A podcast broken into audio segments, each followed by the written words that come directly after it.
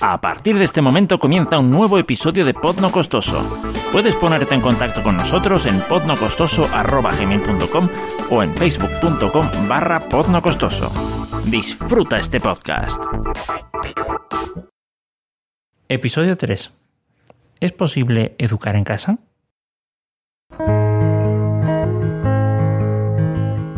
Hola y bienvenidos a este nuevo episodio de Pod No Costoso. Yo soy Marcos, pero me podéis llamar Marcolino Stad.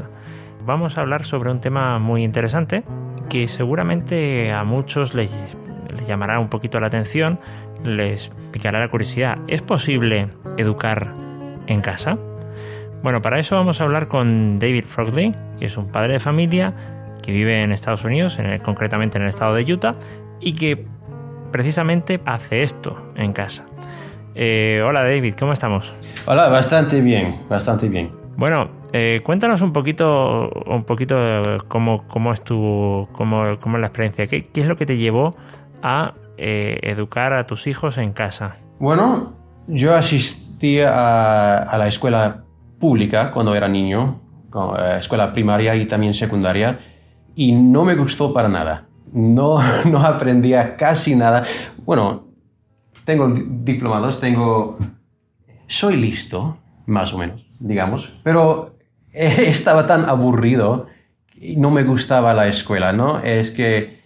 Y mis padres, cuando yo ya había salido de la casa para ir a la universidad, mis padres decidieron enseñar a mis, mis hermanos menores en casa, que es cosa que, bueno, nunca había pensado en eso, porque todas las personas que, que yo conocía que habían sido escolarizados en casa eh, eran un poco raros, digamos. Uh -huh. y, ¿En, y, no quería que mis hijos... O sea, ¿en, qué forma eran así raros, como dices tú? Que no sabían comunicarse muy bien con otras personas, no, no sabían relacionarse con otras personas muy bien. Y yo pensaba que todos, todos, todos los hijos de, en todo el mundo que estaban, eh, que, que eran educados en casa eran así. Uh -huh. No es así, pero son los que notas, ¿no? Los que, que, son más raros que otros y preguntas, eh, ¿por qué eres tan raro? Dicen, bueno, me enseñaron mis padres en casa. Bueno, y yo, yo también, uh, durante mi, mi, estancia en la universidad, uh, intenté una carrera en la educación pública en matemática. Y pasé un semestre en una escuela intentando enseña, enseñar a, a, estudiantes la matemática muy, muy básica y en, en, una escuela secundaria, en high school. Y yo tenía en, en, esa clase estudiantes de 14, 15, 16, 17 años, incluso los que iban a, a punto de irse a la universidad que no podían sumar. Literalmente no sabían sumar, multiplicar. Y me, me, me, era una sorpresa tan grande. Y yo Pero decía, eso, ¿cómo es, ¿eso es que... posible? ¿Es posible, llegar a la, ¿Es posible llegar a la secundaria, al high school eh, y, y, no saber sumar? En estos días sí es posible, porque a causa de las leyes como No Child Left Behind, que no vamos a dejar atrás ah, a ningún niño, uh -huh. es, es ilegal, es ilegal uh, dar una nota de, de, de, F, no sé cómo decirlo en español, sí, que, es que un... no pasar un suspenso. No puedes dar una nota así a un niño. Tienen que progresar a, a, al, al, próximo nivel en, en, la escuela. Así vaya, que. Vaya, Por eso. Uf, eso, eso ya es una bomba de relojería, vamos.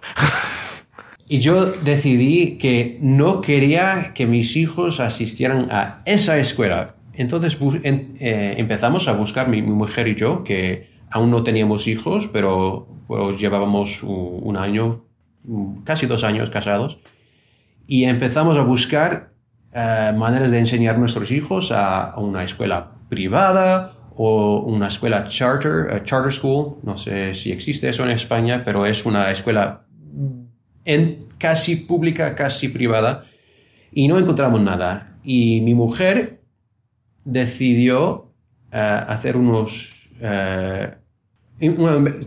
Una, investigación sobre la escuela en casa y, empezó a leer uh, todo lo que podía conseguir sobre los, las filosofías distintas, eh, las maneras, los métodos diferentes de enseñar a tus hijos en casa. Y lo más que estudió, lo más que quería hacerlo.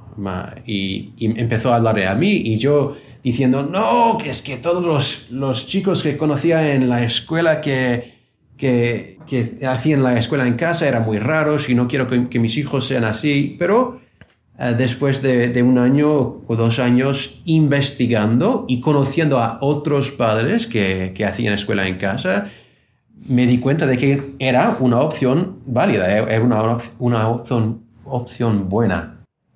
Vaya, pero por ejemplo, vale, tú dices que el, el principal eh, inconveniente que veías al principio, y bueno, yo me atrevo a decir que, por ejemplo, aquí en España, cuando alguna vez se toca el tema de la educación en casa, ¿vale? Eh, el primer tema es el, tema de que un hijo pueda sociabilizarse, ¿no?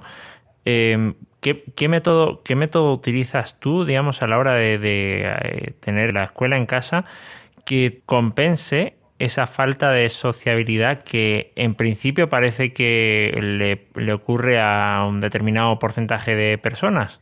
¿Qué, método utilizas tú? Bueno, eso, eh, eh, esa es, es la primera crítica, esa es la primera crítica que recibimos de casi todas las personas que conocemos. Pero tus niños no van a ser socializados para nada, no van a saber relacionarse con otra gente. Y lo que, lo que hemos averiguado es que, bueno, creo yo que es más loco enviar a tu hijo, a tus hijos a una escuela donde van a aprender socializarse eh, y sus maestros van a ser otros niños de su propia edad que tampoco saben socializarse. socializarse. Mis niños aprenden cómo relacionarse y, cómo hablar con otra gente de nosotros, sus padres, que sabemos, que sabemos hacerlo. Pero también para um, agredar a, la gente que no piensa que eso es suficiente, también participamos en grupos de, de otras con otras familias. Um, lo llamamos una co-op, una, cooperación, con otros padres que también enseñan, enseñan a sus hijos en casa. Eh, nos juntamos una vez a la semana y los padres somos los maestros sobre grupos de hijos de más o menos la misma edad, bueno, la misma facultad eh, de inteligencia, la misma capacidad de inteligencia. O sea que tampoco tiene nada que ver la edad con un determinado conocimiento, por lo que me estás diciendo, ¿no? En, el método que tú me dices. Así es, porque dejamos a nuestros hijos eh, averiguar y aprender según sus propios intereses, a su propio ritmo. Así que algunos tienen más interés mm, eh, con, con, menos edad y más jóvenes y quieren aprender más rápido y lo hacen, lo hacen muy bien y otros aprenden más lentamente y está bien, están aprendiendo. La meta supongo que es que al final, eh, tarde o temprano, todos terminen aprendiendo lo mismo. Bueno, no siempre lo, mismo, pero siempre sí aprenden los básicos, los, los fundamentos básicos, que es leer, razonar, leer, escribir, y, así tienen eh, las las herramientas que necesitan para aprender más, para poder ir a buscar libros sobre temas que les, les interesa y aprender. Claro que no van a todos, no, todos no van a, llegar al mismo punto, ¿no? Yo soy programador, eh, ingeniero de software, mi mujer es financiero y, y mi, padre es médico y mi madre es maestra de piano. Todos tenemos intereses diferentes, ¿no? Y si tenemos esas herramientas, poder leer, escribir, eh, razonar, eh, y, entendemos los básicos de la matemática, podemos aprender lo que nos da la gana. Y en el método que usamos nosotros, eh, reforzamos ese deseo de aprender. No les forzamos con lo que tienen que aprender. No, no, no decimos, tienes que aprender este, este tema en este momento, les preguntamos, ¿qué te interesa aprender hoy? Y dicen, bueno, quiero aprender algo sobre dinosaurios. Bueno, buscamos, aquí tenemos un libro, léelo. Y así no pierden ese interés en aprender. Porque yo eh, en, la escuela, con mis maestros siempre diciéndome, tienes que aprender esto, tienes que leer este libro. Y yo, ¿y por qué? No me interesa. Y así perdí muy rápidamente eh, el amor de aprender. Vale, pero por ejemplo, eh, tú eh, contemplas entonces entre tus posibilidades, vamos a decir, entiendo yo que esto funciona, como dices tú, para las, para digamos cosas entre comillas básicas, ¿no?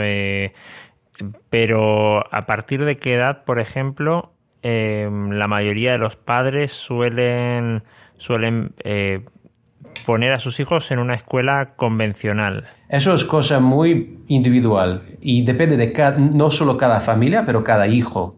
Hay algunos hijos que sí quieren hacer eso por algunos motivos eh, y otros que no quieren hacerlo. Yo, mi, mi hija mayor solo tiene 13 años eh, y mi hija menor un año y medio. Así que no hemos llegado a al momento en que no podemos enseñarles más, porque aún sabemos más que nuestros hijos. Dentro de poco espero que no, pero sí, eh, la decisión es muy personal y hay muchos, especialmente en el método que usamos nosotros, que nunca dejan de hacerlo. Nunca de, sus hijos nunca deciden de asistir a una, escuela convencional hasta la universidad. ¿Por qué?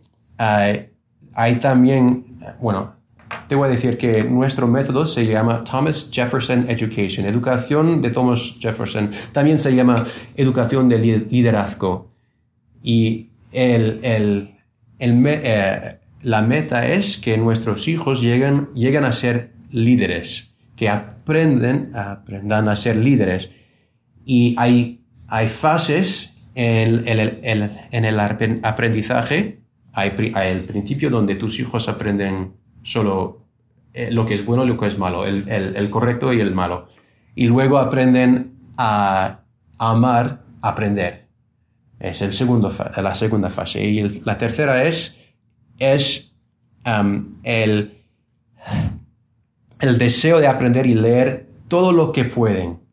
Se llama la fase escolar, the scholar phase.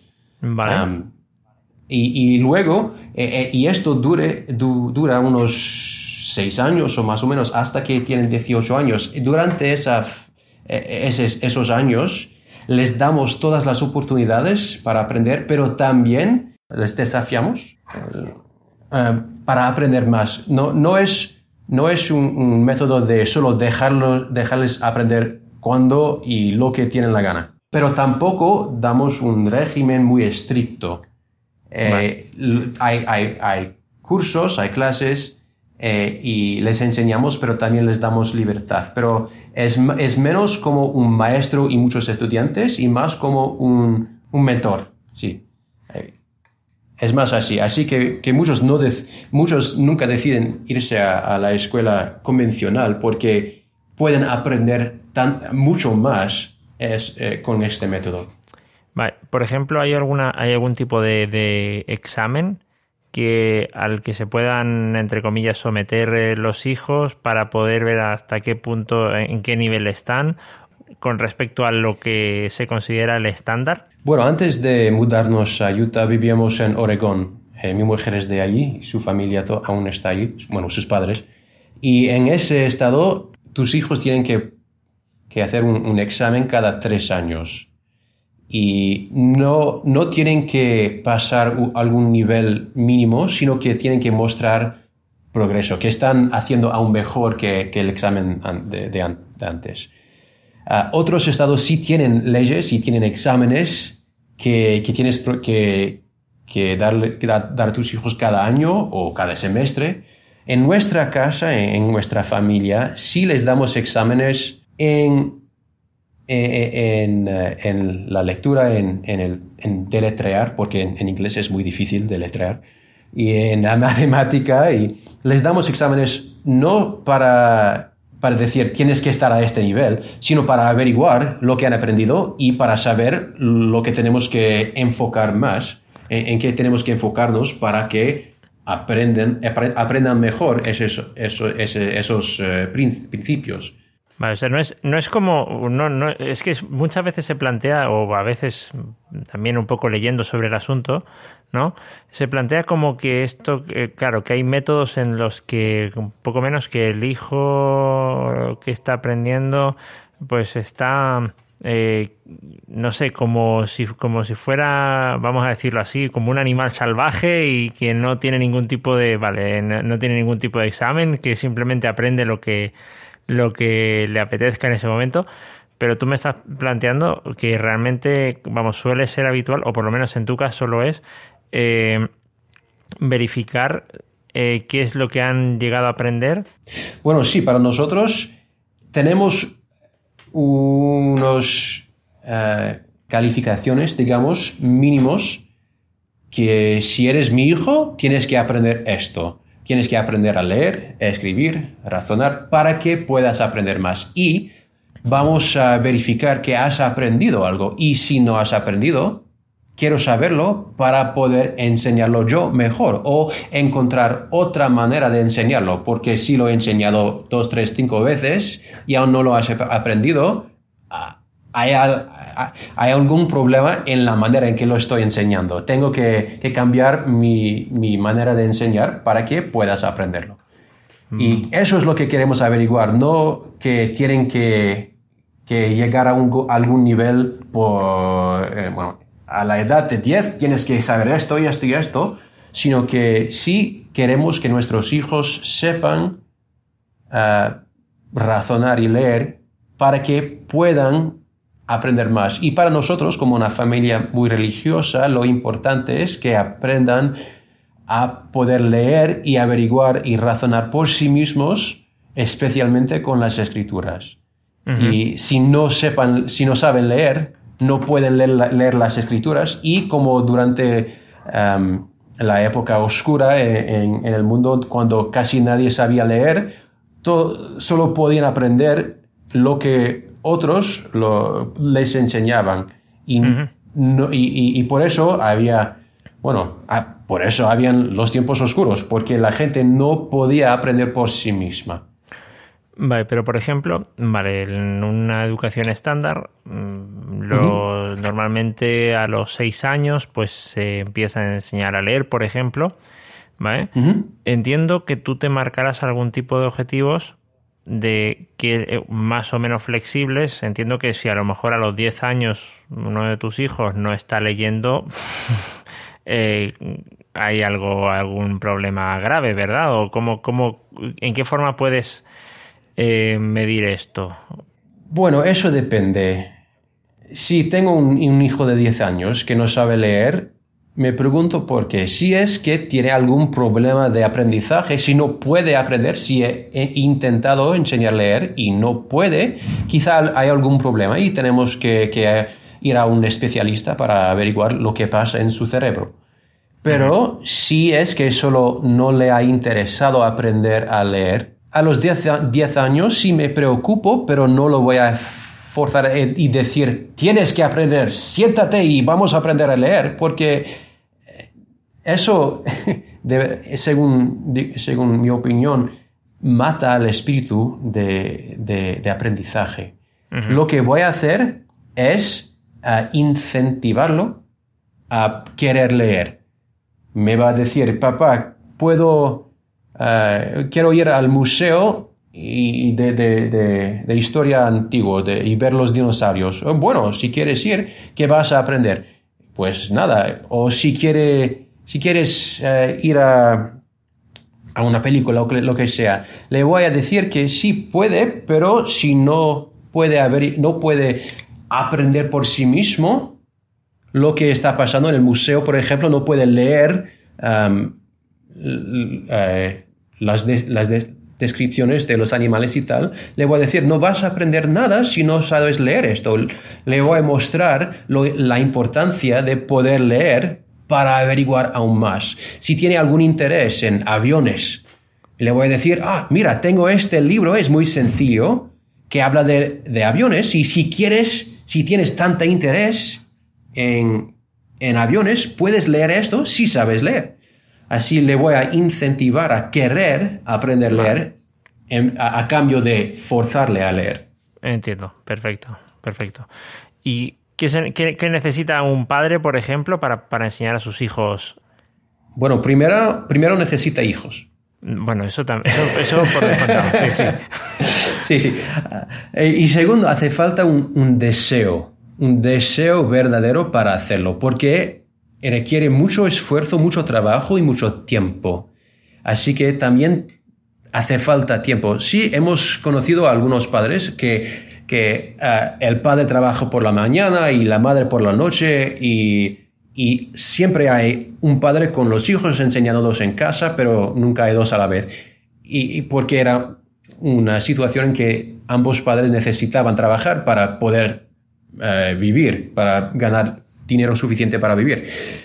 Pero lo, para ellos eso, funciona, eh, eso funcionaba. Bueno, así que lo que hace falta es un deseo y eh, facultades para hacerlo. Tienes que tener tiempo y tienes que saber lo que, lo que vas a hacer y tienes que averiguar tu forma de enseñar y la manera en que tus hijos aprenden, porque todos los todos niños aprenden de maneras diferentes y todos maestros enseñan de maneras, en maneras diferentes. Tienes que averiguar en qué manera cada hijo que tienes, si tienes uno o tienes diez, tienes que averiguar en qué manera aprenden mejor para poder enseñarles en esa manera. Por ejemplo, tengo una hija de 12 años a quien le encanta la música y no puede memorizar nada. Le damos una, instrucción, decimos, mira, toma esto y déjalo en el salón y baja las escaleras y sube otra vez, todavía con, con, esa cosita, y le decimos, ¿por qué no dejaste esa cosa en el salón? Ah, se me olvidó. Pero hemos averiguado si hacemos una, si, si creamos una canción en ese instante y cantamos la instrucción, puede recordarlo cada vez. Y solo es que su manera de aprender es con la música.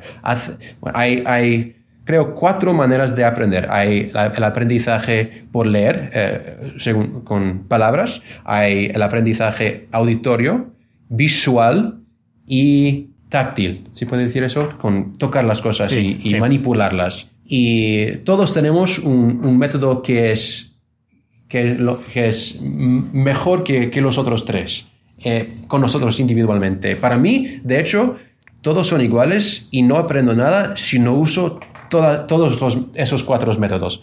Si, uso todos los cuatro, aprendo muy, muy bien. Pero si solo uso tres o dos o uno, no aprendo nada. Y es, bastante difícil para mí. Y eso no, lo averigüé hasta la universidad. Y me costó mucho en la escuela secundaria porque, porque todos los maestros siempre ahí en, la, en la clase solo hablando y nosotros tomando notas y er, estaba tan aburrido y no estaba aprendiendo nada y, después volver a casa y leer el texto y no aprendían nada porque solo eran palabras. Así que averigüé que lo que tenía que hacer es ponerme de pie, andar por el cuarto o por, el, eh, por la casa, leyendo las palabras del texto en voz alta y si podía manipulando algo eh, dibujando lo que estaba leyendo, si eran fórmulas matemáticas tenía que escribirlos otra vez, si estaba estudiando otro lenguaje como japonés o español tenía que escribir todo, anotar todo a mano para poder aprender. Y todos los hijos aprendemos eh, en métodos diferentes, hay que averiguar lo que es. Eso es lo importante también. Pero, por ejemplo, a una persona que se plantee esto, eh, tú le, digamos, ¿cuánto tiempo le dirías que dedicara al día? Ya sabemos que, bueno, tal y como lo estás planteando, no es que haya un número de horas fijas, pero ¿cuánto tiempo aproximadamente tú dedicas a tu, le dedicas a, a enseñar a tus hijos? ¿Y cuánto, y Sí, ¿cuánto sería más o menos el tiempo recomendable para una persona que se esté planteando decir, bueno, yo puedo dedicar tantas horas a enseñar a mis hijos, no sé si es suficiente o no? Bueno, eso depende de dos cosas. Uno es el método que, la filosofía que, que eliges. lo que usamos nosotros es, como dije, eh, la educación del, liderazgo. No, no, no, hace falta mucho tiempo, pero otros métodos, por ejemplo, eh, lo llamamos escuela en casa, en vez de educación en casa, que es más o menos hacer exactamente lo que están haciendo en casa, eh, en, en, la escuela, pero hacerlo en casa. Y eso hace falta unos ocho horas al día para hacerlo, porque estás siguiendo el régimen exacto de la escuela. Así que el método que, que, eliges eh, va, va a determinar cuántas horas hace falta. También cuántos hijos tienes. Nosotros estamos esperando el décimo hijo en nuestra familia, así que hace falta mucho tiempo. Pero. Porque esto es una cosa individual. Eh, ¿Es una enseñanza individual siempre? O, o, por ejemplo, mm. tomas a todos tus hijos y hay determinadas cosas que les enseñas en grupo o cómo funciona eso? Hacemos algunas cosas en grupo, por ejemplo, como leer en voz alta unas historias y, y los niños mayores eh, pueden sacar más de, de, la lectura que los menores, que, los hijitos, los bebés. Así que sí hacemos algunas cosas todos juntos, pero otras cosas hacemos en grupos. Por ejemplo, la hija, mayor ya sabe leer. No, no hace falta enseñarla más sobre leer. Pero eh, nuestro hijo de, tres años ni sabe el, alfabeto. Eh, el de 5 y la de 6 años, sí, ellos saben el alfabeto, pero el de 5, bueno, puede, puede uh, indicar y, y, y um, reconocer las letras, pero no sabe muy bien el, los sonidos que hacen, porque en, en inglés es casi imposible. Es, complicado. es muy complicado. Pero sí, eh, con, con algunas cosas lo tomamos en grupos pequeños con, los que tienen más o menos la misma edad y los enseñamos juntos.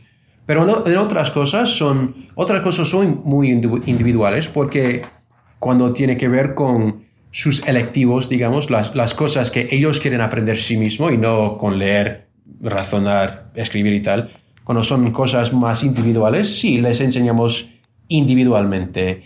Así que yo diría que eh, en nuestra familia tomamos cuatro horas al día para enseñar, desde las ocho de la mañana hasta mediodía. Y después eh, les, a veces les mandamos, les enviamos a otras actividades, por ejemplo, a, hacer deportes o hacer una clase de arte, porque no soy artista para nada, así que les envío a otra persona para aprender eh, del arte pero eso es una persona, eso es un, digamos, como cualquier eh, padre podría mandar a cualquier sitio a su hijo, o, es una persona, digamos, que se dedique también a la educación en casa, que, que, digamos, tenga más inquietud por el arte. ¿Cómo funcionaría eso? Bueno, puedes hacerlo, bueno, eh, otra vez depende del estado donde vives. Aquí en Utah, puedes enviarlo a, cual, eh, a tus hijos, a cualquier padre que, que tiene esa capacidad si quieres. Eh, lo que hemos elegido hacer nosotros es que les enviamos a, personas que, han, que han hecho un negocio, que han montado un negocio sobre enseñar este tema. Por ejemplo, durante dos años enseña, eh, eh, enviamos, enviábamos a nuestros hijos a, una, a un maestro de Jiu-Jitsu para que aprendieran artes marciales. Y ahí estaban con otros niños que no estaban... Que... Exacto, con otros niños de, más o menos su propia edad. Pero estaban aprendiendo de un maestro que sí sabía lo que estaba haciendo, no un padre tal que, que solo quiere, quiere enseñarlo pero no sabe hacerlo. Vale, vale, perfecto. o sea que, eh, en vuestro caso, por ejemplo, digamos que eso sí que está, eh, entre comillas, dentro de lo que suele hacer la mayoría de personas, ¿no? voy a mandarlo a que, eh, si quiere, a que juegue fútbol o a que haga artes marciales o cualquier, cualquier actividad como lo que podría ser una actividad extra, extraescolar, como se dice por aquí, ¿no? Sí, con, esas actividades extraescolares sí les enviamos a personas que tienen aptitud, capacidad y también mm, la mayoría del tiempo un negocio montado para hacer esto.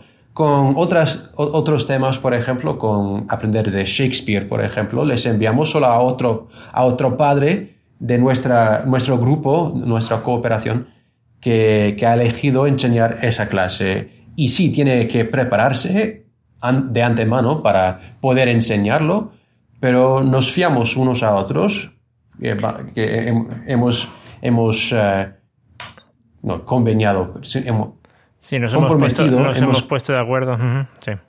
Mm, y hemos comprometido eh, prepararnos ah, adecuadamente para hacerlo.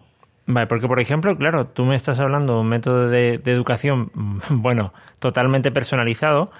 ¿Y qué es lo que ocurre, por ejemplo, cuando mandas a uno de tus hijos con otro padre que tiene otro método de enseñanza? ¿Cómo se consiguen adaptar? ¿Cómo, eh, me imagino que previamente hablarás con, el, con ese padre para eh, digamos, explicarle un poquito qué es lo que, cuáles son las capacidades de tu hijo, si es que no las conoce o algo así, ¿no? ¿O cómo funciona eso? Exactamente así. Entrevistamos a todos los maestros de antemano. si es un, por ejemplo, con el maestro de Jiu-Jitsu, hablamos con él, eh, hacemos un giro, un, tour, we took a tour. Em, pasamos por su, su, sí, hacemos su estudio Sí, hacemos un, sí, hacemos un tour. Sí, un tour. Sí, digamos. Por, su escuela. Pasas, por todas las, por todo, vamos, conoces la, la tienda o el sitio donde hace esa actividad a fondo. Pues, Exactamente. Exactamente. Y, y también le, le, pedimos enseñarnos a nosotros de, en su manera, en la misma manera en que van a enseñar a nuestros hijos, para averiguar su manera de enseñanza y averiguar si, si nos vale, si, si nos gusta esa, esa manera y si no, está bien. Es, es, una manera perfectamente adecuada para otra persona, pero no para nosotros. Así que eh, vamos a, buscar a otra persona y está bien. Todos están, eh, en todos los casos en que hemos hecho esto, los padres están, los maestros están completamente de acuerdo con eso, que vamos a averiguar, vamos a buscar y encontrar el maestro que enseña en la, manera que va a aprender nuestros hijos. Por ejemplo, ¿qué material tú en lo personal, qué material didáctico utilizas tú para, mm, no para enseñarles a ellos, que bueno, ya más o menos ha quedado claro, sino para eh, enfocarte tú?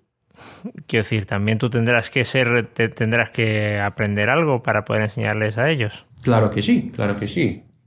Por ejemplo, eh, yo he, estudiado mucho durante mi juventud y también la, la, universidad para educarme a mí mismo, para poder enseñar. Pero también hemos asistido a, algunos cursos de, de, enseñar y le, hemos leído muchísimos libros.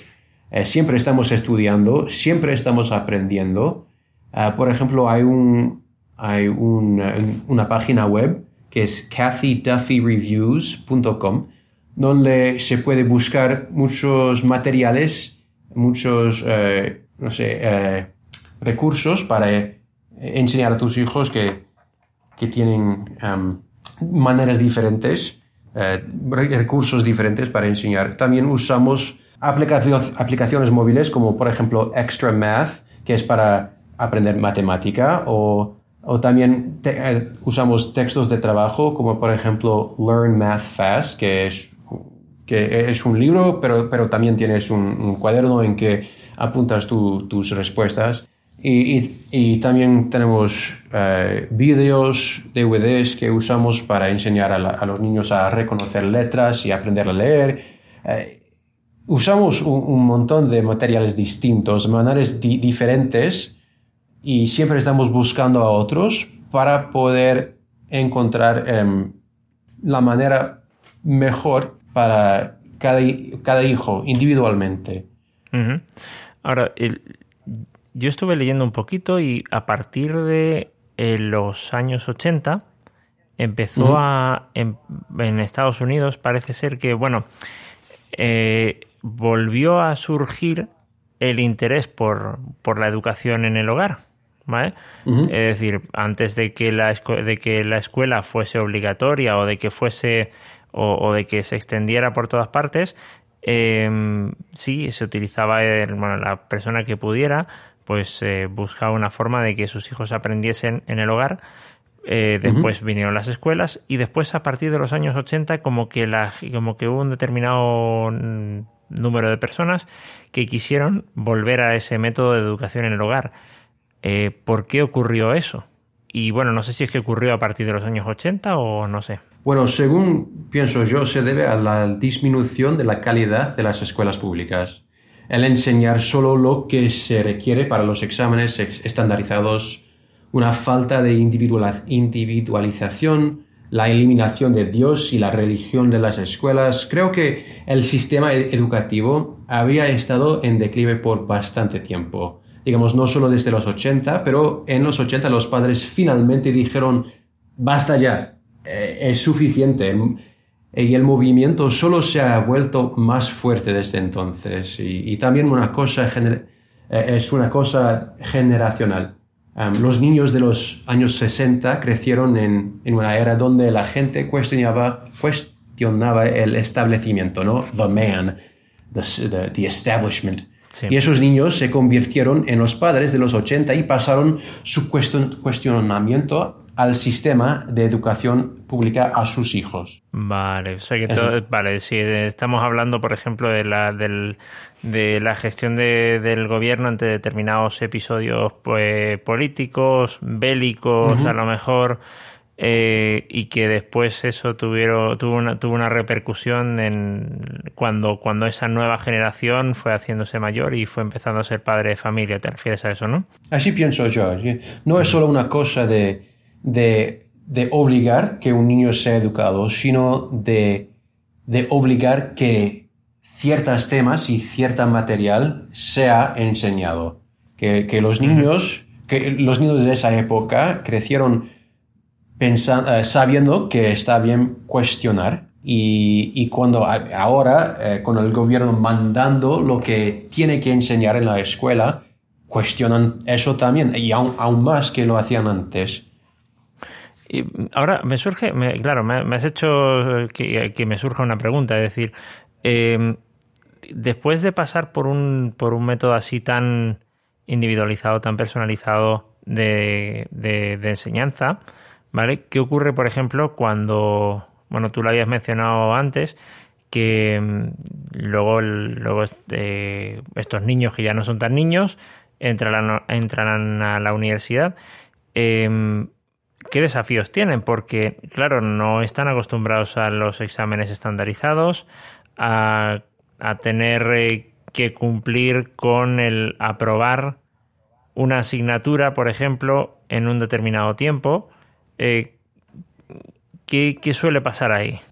Bueno, con, en, en, ese ejemplo no sé exactamente porque no usamos ese modelo exactamente. Sí tenemos asignaciones, especialmente cuando los, los niños crecen, son de mayor edad, de 15, 16, 17, años, cuando están más avanzados en sus estudios, les damos exámenes, les, damos asignaciones. Y de hecho, mis hijos, los hijos de solo 8, 9, 10, 12 años, me piden asignaciones a mí. Deciden, quiero más deberes, quiero más asignaciones porque les encanta averiguar y, aprender. Vaya, eso sí que, Entonces, eso sí que cuesta, ¿eh? que sí. aquí, seguramente más de algún padre que esté escuchando esto dirá, si yo tengo que estar detrás de mi hijo para que haga los deberes.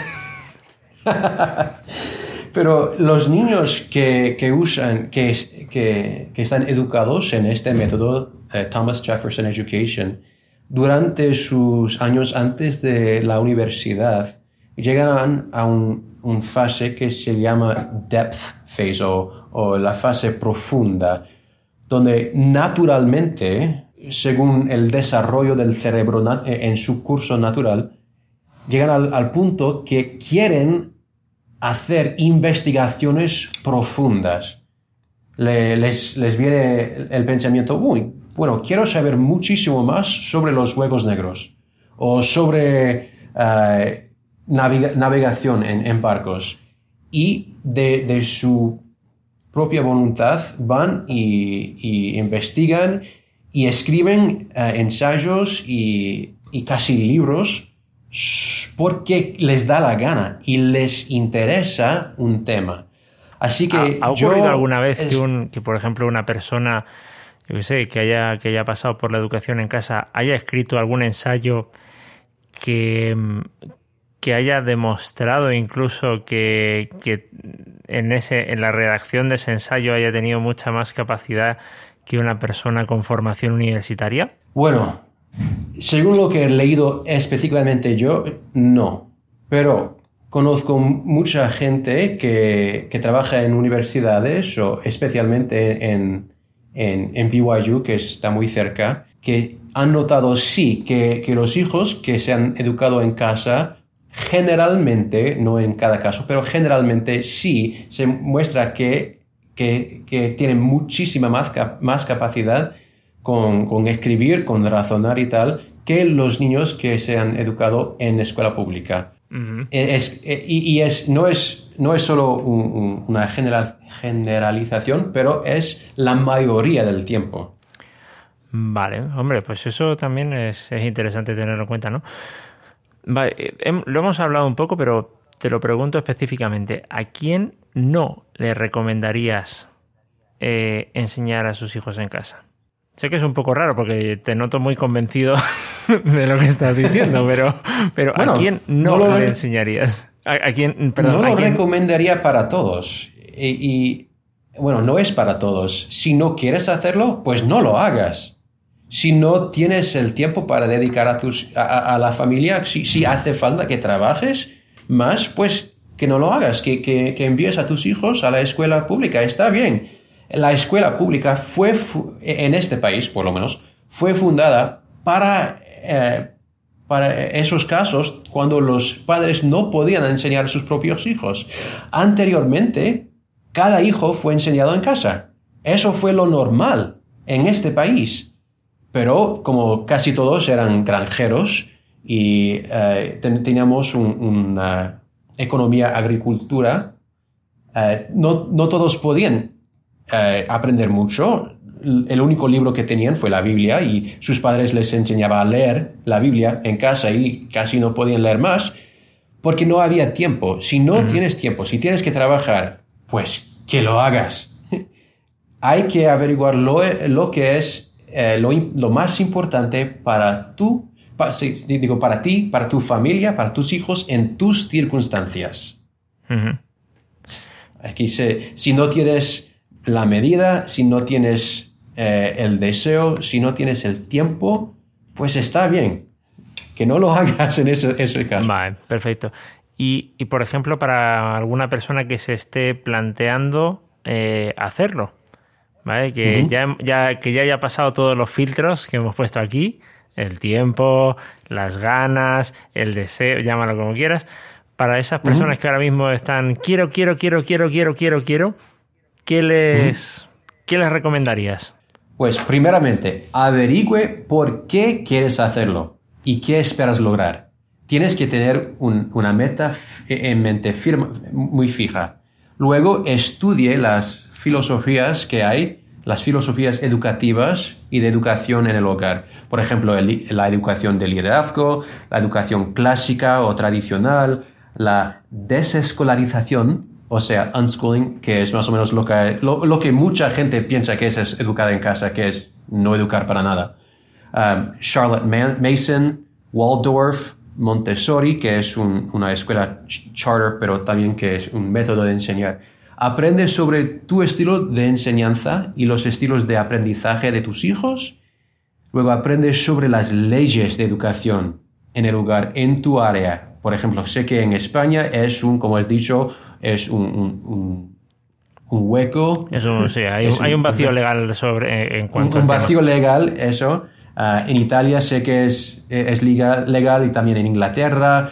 En, en, otros países no es legal para nada, por ejemplo, como en, en Alemania o con Suecia, no es legal. Luego encuentra planes de estudio o currículos que quieres usar y, y que te gusten. Ah, luego, lo más importante, después de todo eso y es que no tengas miedo de apartarte a medida que avanzas, porque vas a aprender, solo, solo puedes aprender tantas cosas antes de empezar. Luego, después, que después de empezar, vas a aprender aún más y vas a averiguar, esto no funciona. Me gustaba antes de, intentarlo, pero no, no me gusta. Está bien, déjalo encuentra otra cosa que funciona mejor. No tengas miedo de, empezar de nuevo o de dejar eh, lo que habías elegido antes. Vale, perfecto. Sí, o sea, que, que, no... Vamos, esto es flexibilidad total. Esto es Exactamente. Flexibilidad total. Eh, mm, pues oye, muchísimas gracias por, eh, por habernos acompañado aquí en, el, en, eh, en, este episodio y oye, pues ya nos veremos, nos veremos en otra, en otra oportunidad. Espero que sí. Ha sido un placer.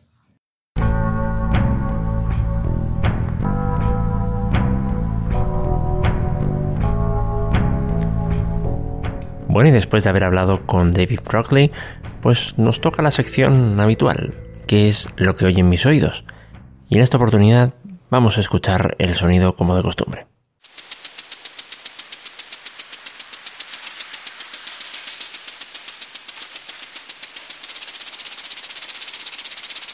Bueno, ya sabéis que siempre lo repetimos, así que vamos allá.